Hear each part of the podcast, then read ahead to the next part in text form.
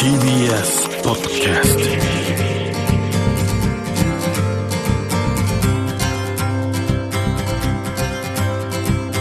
トおはようございます。石川みのるです。日曜日のこの時間関東2500個の酪農家の皆さんの協力でお送りするこの番組。飲んで応援もう一本絞りたての話題をお届けします。石川みのる。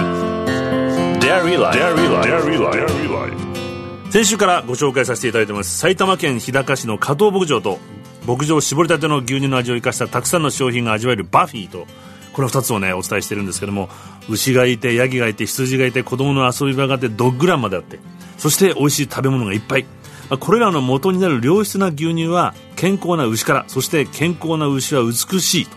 今日はまずお父さんの忠治さんが楽しみにしている牛のコンテストの話からスタートです。やっぱこれコンテスト出てるんですね。共進会でしたっけ？うん、今年の3月に県の共進会であのグランドチャンピオンとすごい。それと部でトップを2つと3頭出品して3頭ともトップで。ええ。聞いたことあるんですけど背中がまっすぐがいいって聞いたんですけど。そうそうそうそう。あれ背中がまっすぐだとなんでいいんですか？背骨がしっかりしてるたるんでるってことはい背が弱いってことですから、で背が弱いっていうことは長持ちしない可能性があるんですよ。だから女房がねあの私のところへ来た年にあの共進会があって、は巡回審査だったんですけどね、は女房も綺麗に洗ってねでびっくりしましたけどね。だから女房はそういう美人コンテストで化粧もしないで出てくる人いないじゃないですか。やっぱり綺麗にして出すというのは、まあ、エチケットだったと思うんでね。え奥様だって酪農の娘さんとかではないですよそうですね。まあもともと牛乳屋の娘だから。あ牛乳屋さんなんですか？ね、えでもしかしたらじゃあそれで今度お店で売ろうっていうふうに思ったのも奥様が牛乳屋さんだとかって関係あるんですかね？それそれは別ですか？あんまりないかなと思うんですけど、はい。アイスクリームを長野の小布施っていうところではい。酪農家の牛乳を使って売ってるっていうあのお店があるんで女房と行ったんですよ、それすごく美味しくてこれはいいやろうやっていうことでね、あの私の甥っ子が所沢でパーマ屋さん持っててね。髪の毛の？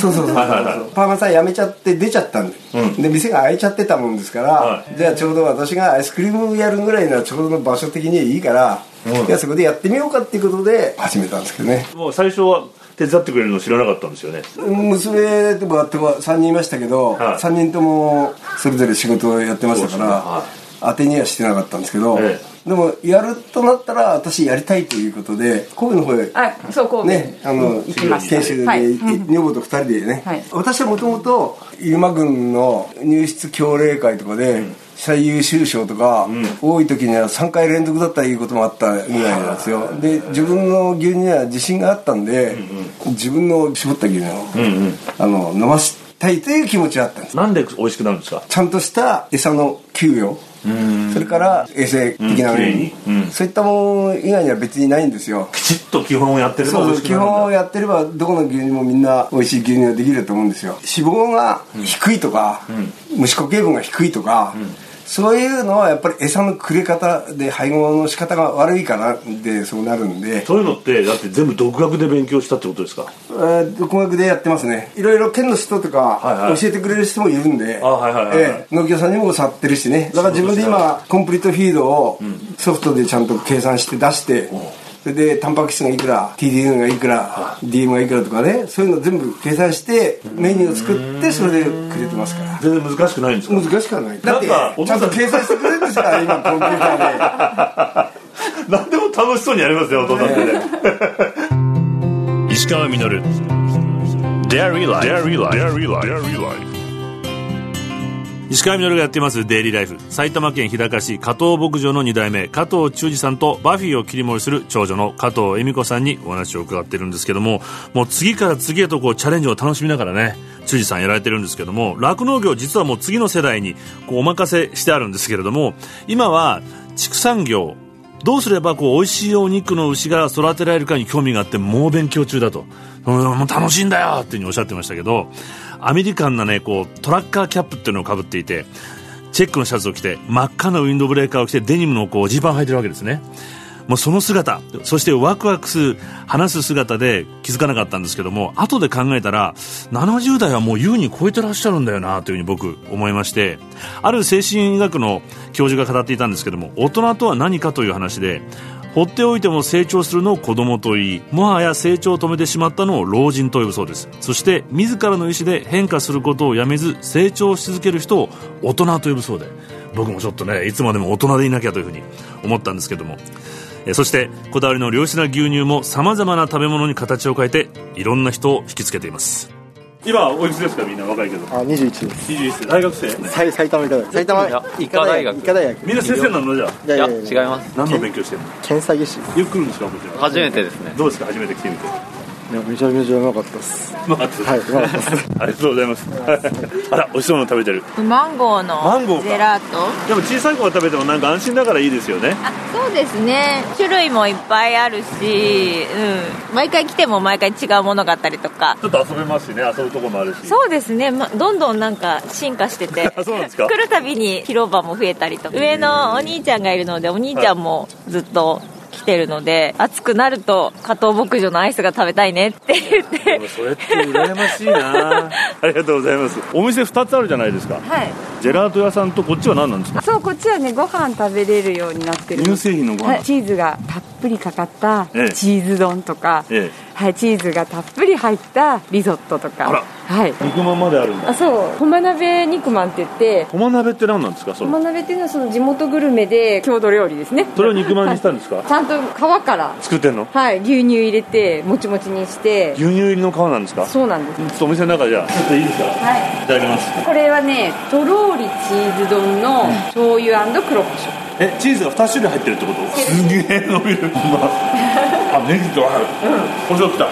そう胡椒とまそう醤油で漬けたチーズが乗ってるので。これどうやって思いついたのこれ。これもまたうちの夫がチーズをたっぷり使った丼だよ丼みたい。なあでもこれっていくらでしたっけ？580円です。安いじゃないですか、はい。ここじゃなきゃこんなに食べられないですよ、こんなチーズ乗っかってんの。そうですよね。なんか多分コンセプトとしては結構力飯的なところがあってあの牛乳ってタンパク質でできているのでメインで。トレーニングしてる人とかって必須じゃないですか。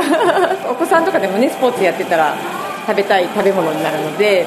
牛乳ってほぼ完全栄養素ですけどね。ないの炭水化物だけじゃないですか、これですよ。チーズ丼のご飯もねサイの輝き高戸の亀田農場さんのミルキークイーンを今入れ入れてるんですけどメインはあのサイの輝き。JA さんのあの特 A ランクのお米を使わせてもらって。うん。そしてなんだっけ？駒鍋肉まんうわ何これ皮がやっぱり。牛乳入ってましっかりしてる。すよもっちりしてます。あ皮だけでもうまい。これは中身が。ネギとかしいたけ国産の豚肉の角煮も入れててチーズも入ってます。これねいろんな味しますよ。今ね新しいまた 商品。なんですか？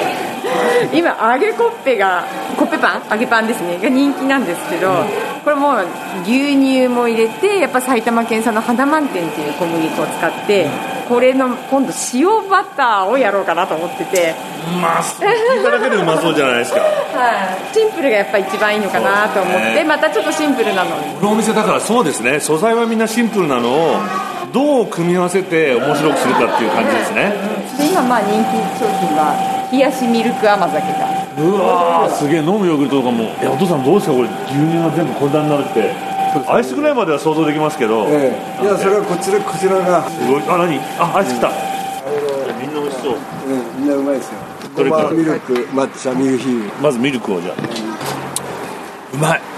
牛乳感すごいですね。ああそうですかよかった。牛乳っていうのを美味しく食べてもらいたいっていうところなので。この辺の食材を使ったりもするんですか？なんか。あ一応あの駒鍋あはいははい。地元野菜っていうのがあそうなんだ。そうなんですメインなので。お茶とかもあるんですか？この狭山茶。ょお菓子も狭山茶の抹茶を使ってやってえー、贅沢だな地元さん、うんこだわりとしてはやっぱり牛乳の味を生かしたジェラートを作るはいはいっていうのがあれなんですけど、まあ、アレンジはどんどんしていくしもちろん自分好みのものを出したい。結局全員が美味しいっていうのは私はないと思ってるんですよ。私の好きなもので私が美味しいと思うものじゃないと出さない。石川稔。Dairy Life Dairy Life 石川稔がやってまいりました「デイリーライフ」この番組では皆さんからのメッセージをお待ちしております。メールアドレスはミルクアットマーク TBS.CO.JP ですそして今週紹介させてもらいました加藤牧場の様子来週もご紹介させてもらいつつここの生乳で作られているバッフィーのミルクギフト詰め合わせセットを3名の方にプレゼントしています。加藤牧場のノンホモ低温殺菌牛乳とか飲むヨーグルトとかフロマージュブランとか滑らかプリンとかチーズケーキバーとかホエイコンフィチュールとかが入っております。これでもプリンもチーズケーキバーも美味しいんですよね。5月11日まで。詳しくは番組のホームページをご覧ください。いや抹茶のジェラートもこう埼玉の狭山茶の特徴がこう生きててこう苦味とコクがあってね美味しいんですよね。そしてこうピザとかクリームパスタも魅力的だったんですけどもチーズ丼。チーズとご飯と胡椒とネギと埼玉の醤油にお米でできている一見へんてこな組み合わせなんですけどもでも自分が美味しいと思ったら自信を持って出すと。で逆に自信がなければ出さないわけですよね。でも絶えずこれでいいのかと自問し続けるのは実は一番大変で誠実な作業なんじゃないかなとそれがこう美味しさとなって美味しいんですよチーズ丼。メールをいただいております。埼玉県のこれはゆうこさんです。デイリーライフの皆様この度は清里ミルクプラントセットをお送りいただきありがとうございました。昨年の夏片付け中に見つかった娘のランドセル意外に保存状態が良く捨てるに忍びないのでどうしたらいいかしらと思ってたところにジョイセフさんの話これだと飛びつきました。今回また命を与えられ第二の人生を歩むことができるようになってよかった。ランドセルに代わってお礼を申し上げます。ランドセルの持ち主だった娘も役に立つといいねと喜んでくれました。セットを受け取った翌日職場の若い女の子数人に飲むヨーグルトをあげてアフガニスタンの話をしました。自宅にランドセルがあると思うので私も送りますと言ってくれた子もいるので期待しちゃいます。こうやって広めていくことしかできませんが目の前のことだけでなく地球規模で社会を見ていく若い人が増えるよう努めたいと思います。ということでありがとうございます。逆にこれを続けていけないいかないとねいけないんだなってことを最近世界を見てるとすごく思ってしまったりするんですけども今もうすでにアフガニスタンのことは伝えられなくなってきてしまいましたしもしかしたらそうあってほしくないんですけどもこのまま長引けばウクライナの人々のことも伝えられなくなっていくんじゃないかなと僕は心配してます。大量の情報の中で当たり前の感覚がなくなっていってしまって何が本当なのかとか何が起きてるのかとか何が正しいのかとか何が欲しかったのかとか何が美味しかったのかも分かんなくなっちゃう。そんな中姿勢天に通ずという言葉がありますけれども自分に問い続けてその真心を人に伝えていくことが、えー世界をより良い場所にするんじゃないかと僕は信じています石川稔デイリーライフこの番組は関東2500個の酪農家関東生乳関連の提供でお送りしました石川稔 Dairy Life. Dairy Life. Dairy Life.